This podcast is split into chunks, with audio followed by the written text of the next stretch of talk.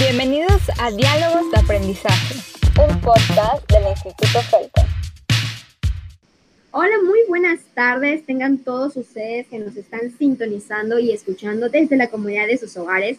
Me da mucho gusto volver a estar aquí en un capítulo más con ustedes de Diálogos de Aprendizaje. Y hoy hablando de un tema bastante peculiar, ¿no? Las emociones realmente son positivas o negativas. Bueno, pues el día de hoy me acompaña la psicóloga Liz. Aquí está con nosotros. ¿Cómo estás, Liz? Hola Judith, ¿qué tal? ¿Qué tal? Un saludo, espero que estés muy bien y también un saludo pues a toda nuestra comunidad que nos están escuchando en un capítulo más, ¿no? En donde pues como ya es casi una tradición, buscamos eh, pues transmitir conocimientos de temas de relevancia y bueno, eh, qué, qué, gusto poder estar contigo en esta sesión, Judith. Así es, es un gusto poderla compartir contigo. Y Radio Escuchas, ustedes se preguntarán, ¿dónde está el psicólogo Rodrigo? Bueno, lamentablemente por cuestiones eh, tecnológicas y climáticas, el psicólogo el día de hoy no nos puede acompañar. Es realmente un poco triste porque, sin embargo, siempre sus aportaciones son extremadamente buenas, pero pues ni modos, ¿no? Al mal tiempo darle buena cara. Así es como vamos a empezar a hablar acerca de nuestras emociones. Creo que todo mundo sabe cuáles son las emociones básicas, ¿no? Las hemos eh, desarrollado a lo largo de toda nuestra infancia, nuestra adolescencia, hasta ahora nuestra adultez. Estamos hablando de la alegría, la tristeza, el miedo, la ira y el desagrado, ¿no? creo que en lo personal me considero una persona que en mí predomina bastante la alegría, por si, no sé, e, es, esa idea tengo, esa impresión tengo. ¿Tú qué crees, Liz?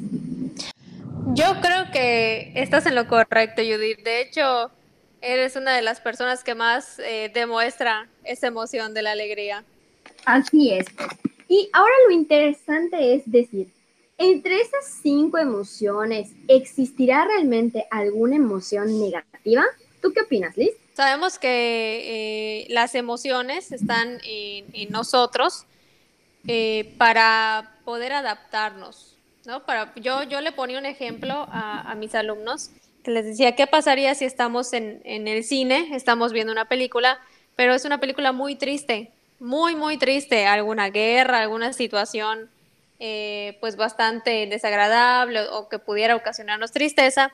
¿Y qué pasaría si yo me empiezo a reír pero a reírme y reírse y reírse y risa, como que no encajaría ahí, ¿no? Entonces eh, nos damos cuenta de que estar tristes no es algo malo, ¿ok? Y que también eh, estas emociones sirven para modular nuestro estado de ánimo y para poder adaptarnos, para que nuestro cuerpo se adapte a todas las situaciones. Entonces, igual se tiene, se puede tener esa creencia, Judy, de que el miedo es malo, ¿no? Efectivamente, claro, ¿no? Y es que acabas de dar algo en el clavo, Liz. Nos sirven para adaptarnos. Si bien siempre pensamos que es bueno estar alegres, es bueno estar extrovertidos, es bueno estar brincando de lado a lado, es muy cierto que toda emoción nos ayuda en nuestro medio y en la situación que estemos afrontando. Por ejemplo, como tú dices, de la tristeza aprendemos y creo que algo muy bonito de la tristeza en sí es el poder de resiliencia que podemos llegar a tener. Como hemos dicho en otros, en otros eh, capítulos, ¿no? A veces de un error o de una situación negativa podemos sacar algo extremadamente bueno para nuestra vida. Y esa resiliencia que nos brinda, por ejemplo, la tristeza, es bastante buena. Si bien a veces cuando estamos tristes podemos estar poquito o muy tristes, ¿no? Generando tal vez una depresión o ya una distimia pero al fin y al cabo nos sirven para podernos adaptar y poder aprender. Y como tú dices, ¿no? Igual el miedo, tal vez nosotros decimos, ay, no, miedo, o a nuestra cabeza vienen películas de terror, ¿no? De que chispas, Anabel o el conjuro, y, y no, no la quiero ver porque me da miedo. Pero yo veo el miedo como una emoción bonita, una emoción también con potencial positivo. Y eso es que el miedo nos protege, ¿o cómo lo ves tú? De hecho, eh, el, miedo, como las otras eh, emociones, está efectivamente para protegernos y, cuando hablo también de adaptación me refiero a, es, y es otro ejemplo que yo le ponía a mis alumnos, ¿por qué no salgo a la carretera Progreso con los ojos tapados y cruzo? O sea, cruzo toda la carretera Progreso. ¿Por qué no lo hago? Porque me da miedo. Entonces, en este caso, el miedo me está protegiendo de un accidente, ¿ok? El miedo me está protegiendo de que no me vaya a pasar algo malo. Ahora, ¿qué sucede y cuando ya hablamos de un eh, descontrol de las emociones o de un manejo ya no funcional de las emociones? Cuando durante el día eh, la emoción predominante es el miedo. ¿ok? Porque yo les, yo les, les mencionaba también, ¿ustedes creen que hay alguna emoción negativa? Y me decían, sí, el miedo, eh, el enojo, ok. Entonces les puse este ejemplo y les dije, lo negativo no es la emoción, sino la respuesta. ¿Ok? No es lo mismo que yo esté enojada hoy porque me pasó algo y siento ese enojo, eh, pero lo manejo, lo transito y bueno, lo que sigue a que yo salga y tire cosas y patee, insulte y grite, eso ya es diferente. Y ahí, ahí sí, sí pudiera entrar lo negativo, que es la respuesta a esa emoción. ¿Cómo lo ves? Efectivamente, ¿no? Yo creo que la respuesta que cada persona debe de tener debe ser en parte, pues lo más, eh, no diría positiva, pero sí lo más adecuada, ¿no? Como tú dices, si de repente una emoción ya nos está dominando, puede llegar a un punto que en vez de ayudarnos y, cuidarnos o protegernos, nos puede afectar. Y en vez de tener un buen manejo emocional, ahí sí ya inclusive podríamos afectar a muchas personas a nuestro Exactamente. Tal es el caso de la ira, ¿no? O sea, ¿cuántas veces no de repente hemos dicho, ay, no, ya estoy hasta el tope, soy sulfúrico, casi, casi nos sale humo, ¿no? De las orejas. Pero igual, a veces esa ira nos muestra que hay algo positivo que podemos llegar a trabajar, ¿no? Algo que tenemos ahí que puede ser eh, un cambio en nosotros. Y como tú dices, tal vez no engancharnos en esa ira, sino analizarla, abrazarla y poder salir adelante. Y también algo muy importante que te quiero preguntar es eh, cómo podemos detectar o cuáles son los componentes conductuales que hay eh, en las emociones por ejemplo, eh, Judith, ¿tú cómo sabes que una persona está enojada? ¿Cómo percibes que una persona está enojada? No, pues ahí entra en juego algo también tan maravilloso que ocasionan las emociones, el lenguaje corporal, ¿no?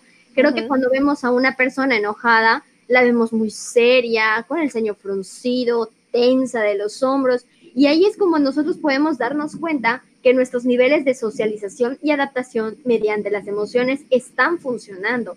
Igual podemos decirlo de una persona con desagrado. Por ejemplo, cuando vas a comer a la casa de tus suegros por primera vez y te ponen un platillo que a ti no te gusta. O sea, la primera reacción que tú tienes es de desagrado y no es porque quieras ofender, ¿no? Sino porque nuestro cuerpo reacciona a las emociones que de repente están inmersas en nosotros. Y es ahí cuando dices, ah, ok, esa persona está enojado, esa persona está triste o pues así, ¿no? Etcétera. Exactamente. Incluso, eh, bueno, es que yo siento que el cerebro y el cuerpo son tan, tan... Eh, maravillosos y están tan perfectamente bien acoplados que nada está ahí por error. Absolutamente nada está ahí por error. Entonces, ¿qué pasa? Que sí, eh, lo importante aquí, como bien mencionas, es poder identificar tal vez cuál es la emoción que está eh, más tiempo en mí y qué eh, componentes externos pueden hacer que, que, esa emoción se dispare.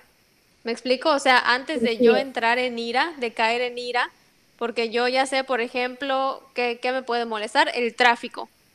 El tráfico a mí me molesta muchísimo y, me desespero y, empiezo a tocar el claxon, ¿ok? Entonces, ¿cómo puedo evitar eso? Bueno, me anticipo y salgo media hora antes de mi casa para que yo pueda llegar tranquila, para que yo pueda manejar esa circunstancia y que eso no afecte eh, mi estabilidad emocional, que también es algo eh, que se necesita trabajar, ¿no? ya que nosotros seamos los que manejamos nuestras emociones y no que sean nuestras emociones las que nos manejen a nosotros. Efectivamente, Liz, has, dicho algo totalmente cierto, ¿no?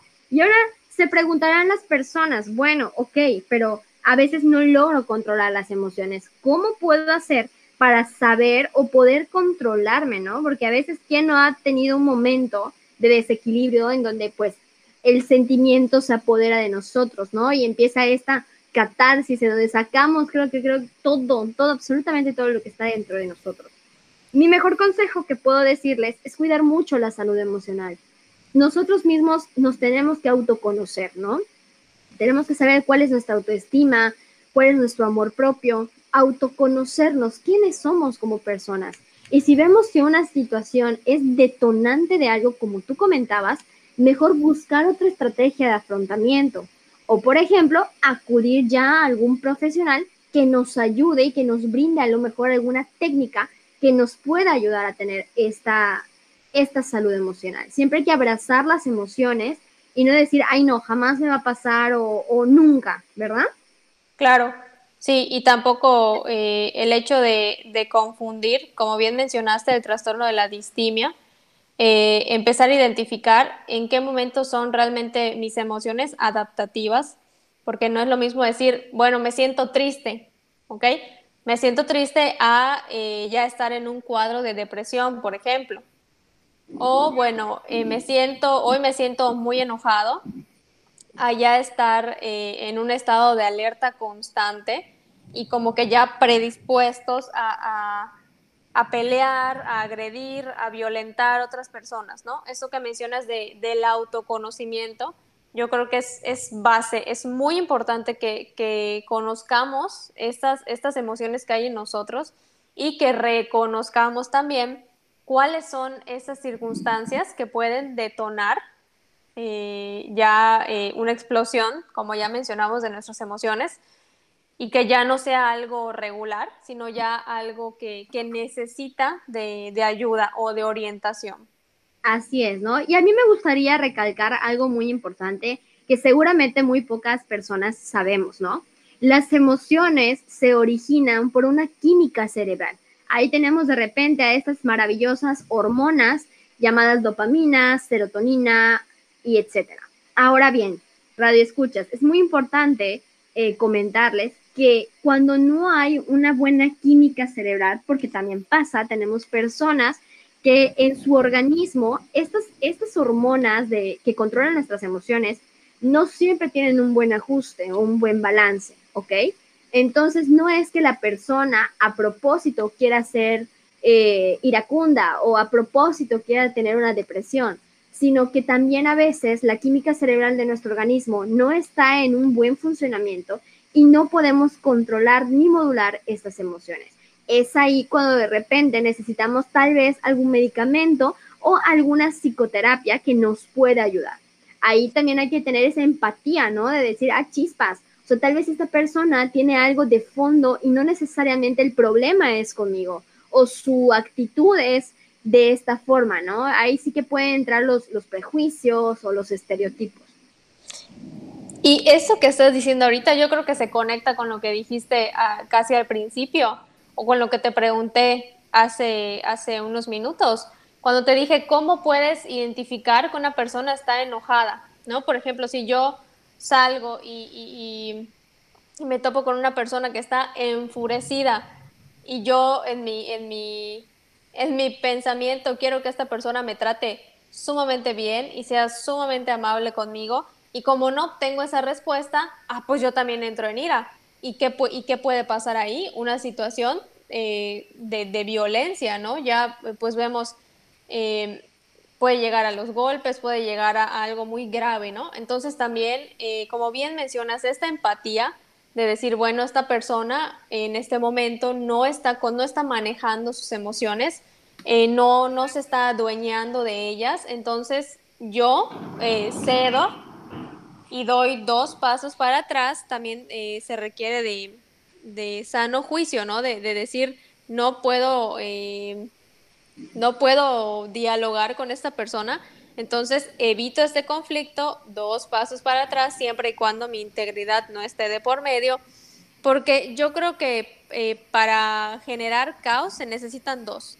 Entonces también esta parte de nosotros, eh, regular nuestras emociones, identificar esas emociones en los demás. O por ejemplo, que estando en el salón vemos que hay una persona que la vemos triste, la vemos aislada, la vemos eh, completamente separada del resto y, queremos llegar eufóricos y muy felices y cuando no responde, eh, pues ¿qué, ¿qué, decimos, ¿no? Ay, qué pesada o qué pesado, pero no nos ponemos a pensar, bueno, eh, ¿qué estará pasando? ¿No? O sea, que en su casa, con su familia, personalmente, entonces también empezar a crear esta empatía fomenta muchísimo a, que podamos incluso apoyar a esa persona a regresar eh, a su estado natural, a regresar a ese, a ese equilibrio emocional.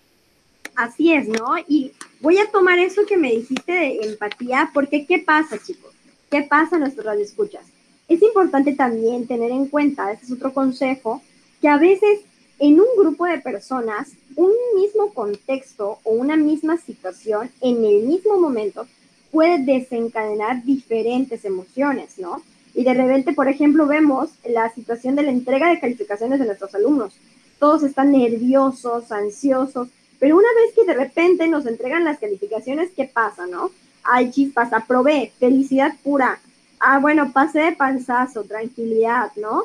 Ah, no, pues, este, ¿sabes qué? Reprobé tristeza. Y, y, lo tomo como ejemplo porque es algo que a mí me pasaba, ¿no? O sea, yo de repente reprobaba, yo llegué a hacer, eh, tener una materia por ahí en la preparatoria y fue una tristeza increíble. Y en ese momento, pues ves a tus demás compañeros o a las demás personas a tu alrededor teniendo otras emociones. Y es ahí cuando también entra la empatía, ¿no? De decir, ah, ok, yo estoy feliz, pero bueno, en la misma situación en la que estoy, tal vez una persona está pasando por un momento malo.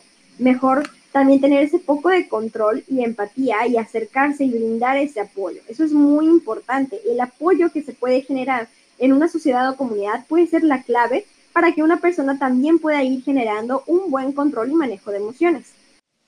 Así es, así es, Judith. Entonces, yo creo que también el mensaje que, que vamos a dar hoy, pues es ese, ¿no? Además de conocer nuestras propias emociones y que pudiera desencadenar por ahí que algunas se nos se nos quiere escapar, eh, también tener esa, esa empatía ante las demás personas, ¿no? Porque a veces también estamos esperando que, que, nos regresen, ¿no? O, por ejemplo, cuando decimos, le decimos buenas tardes a alguien y no nos responde. Y ya enseguida también nuestro mapa mental eh, sí, no le caigo bien. Ajá, Nos, nos, molestamos o nos desagrada y decimos, ay, qué persona tan grosera, ¿no? Pero Tal vez porque no entendemos la situación por la cual está pasando. Y quizá ni siquiera nos escuchó. O sea, tal vez está, está pensando en sus problemas y ni siquiera nos escuchó, ¿no? Entonces, realmente es, es comprender que, que, cada persona es, es, diferente, que lo que nosotros tengamos para darle a los demás eh, no es obligación que los demás nos lo regresen, que lo, lo, lo que tenemos es lo que damos, ¿no? Entonces, eh, no, no podemos esperar eh, a que otra persona me, me, lo regrese si, bueno, si no lo tiene o lo maneja de manera diferente, ¿no? Entonces también creo que es importante que vayamos, si te parece, describiendo de qué o en qué situaciones eh, las emociones nos, nos ayudan, ¿no? Hasta cierto punto. Por ejemplo, la ira, como, como mencionábamos hace un momento, la ira o el enojo nos funcionan para autoprotección o autodefensa. Así es. El miedo, por ejemplo, nos puede servir para protegernos y para enfrentarnos y generar esa valentía o afrontamiento a diversas situaciones.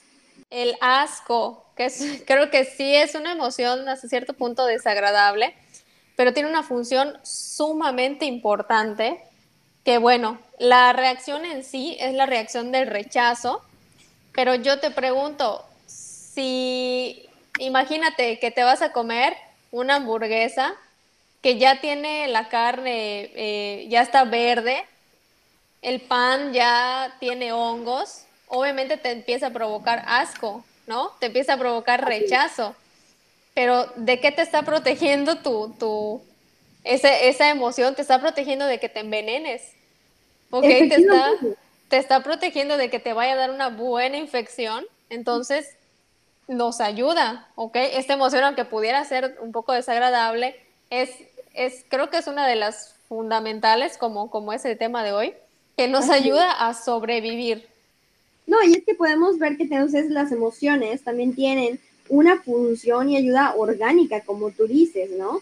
Y como comentábamos, la tristeza. Es bonito sentir tristeza de vez en cuando. ¿Por qué? Porque así nos conectamos con otras emociones y otro lado más sensible de nosotros mismos. Nos damos cuenta que efectivamente somos humanos, que sufrimos, lloramos y podemos salir adelante, ¿no? Así, por ejemplo, la tristeza ante, no sé, una pérdida laboral, una pérdida de trabajo, nos puede ayudar a llevar ese tipo de duelo y luego salir adelante más fortalecidos. Ahora te pregunto, ¿qué podemos decir por último de la alegría? Bueno, la alegría funciona como parte de la afiliación o la socialización. Eh, la verdad es que genera seguridad también y es, eh, es una sensación de bienestar, ¿no? Eh, que nos lleva obviamente a reproducir estos comportamientos. Es decir, si estoy alegre, tal vez pueda motivar a otra persona, tal vez pueda pasar un rato muy, muy agradable con las personas, estar bromeando, estar... Y eso también genera estos neurotransmisores que mencionaste al principio, que son pues la serotonina, la dopamina, que es lo que nos hace sentir alegres, que es lo que nos hace sentir bien, ¿no? Por eso cuando hablamos de comunidad también, eh, incluso lo que estamos haciendo tú y yo, estamos socializando, ¿ok? Estamos platicando, estamos dándonos ideas y como nuestro cerebro trabaja las 24 horas, te aseguro que yo estoy aprendiendo muchísimo de ti, incluso lo que yo digo como que me lo reafirmo, ¿no? Entonces, la alegría es fundamental para que podamos eh, construir, aprender incluso y transmitir ese aprendizaje eh, a nuestros alumnos, con nuestros maestros. Esto es, es, una, es una emoción que crea. Yo diría que es una emoción que, que puede crear cosas. Así es, ¿no? Y qué onda, o sea, podemos aprender de las emociones inclusive por la voz. Y es algo muy bonito, ¿no? Para ir cerrando, a mí me gustaría que nuestros oyentes en las redes sociales nos compartan algún tipo de consejo que ustedes llevan a cabo para tener ese buen control emocional, esa buena salud emocional. Por ejemplo, a mí me gustaría compartirles que de repente es bueno analizarnos, ¿no? Decir, ¿por qué me enojé? ¿Por qué sentí tanto coraje por otra persona? ¿Qué es lo que me hizo triste? Y hacernos a veces hasta un checklist, ¿no? De que, ah, ok, esta situación, ¿qué puedo retomar de esa situación? ¿Qué puedo salvar? ¿Y qué me va a ayudar para ser una mejor persona? ¿Tú qué consejo nos podrías dar, Liz? Realmente eh, yo creo que lo, lo, más importante aquí es, como bien dijiste, hacer como nuestro autodiagnóstico, ¿no? Por ejemplo, de decir, bueno, ¿por qué me enojé tanto? Porque esta persona eh, me vio feo, un ejemplo, ¿no? Si yo no le he hecho nada, ok, entonces si yo no le he hecho nada, ¿qué me molestó?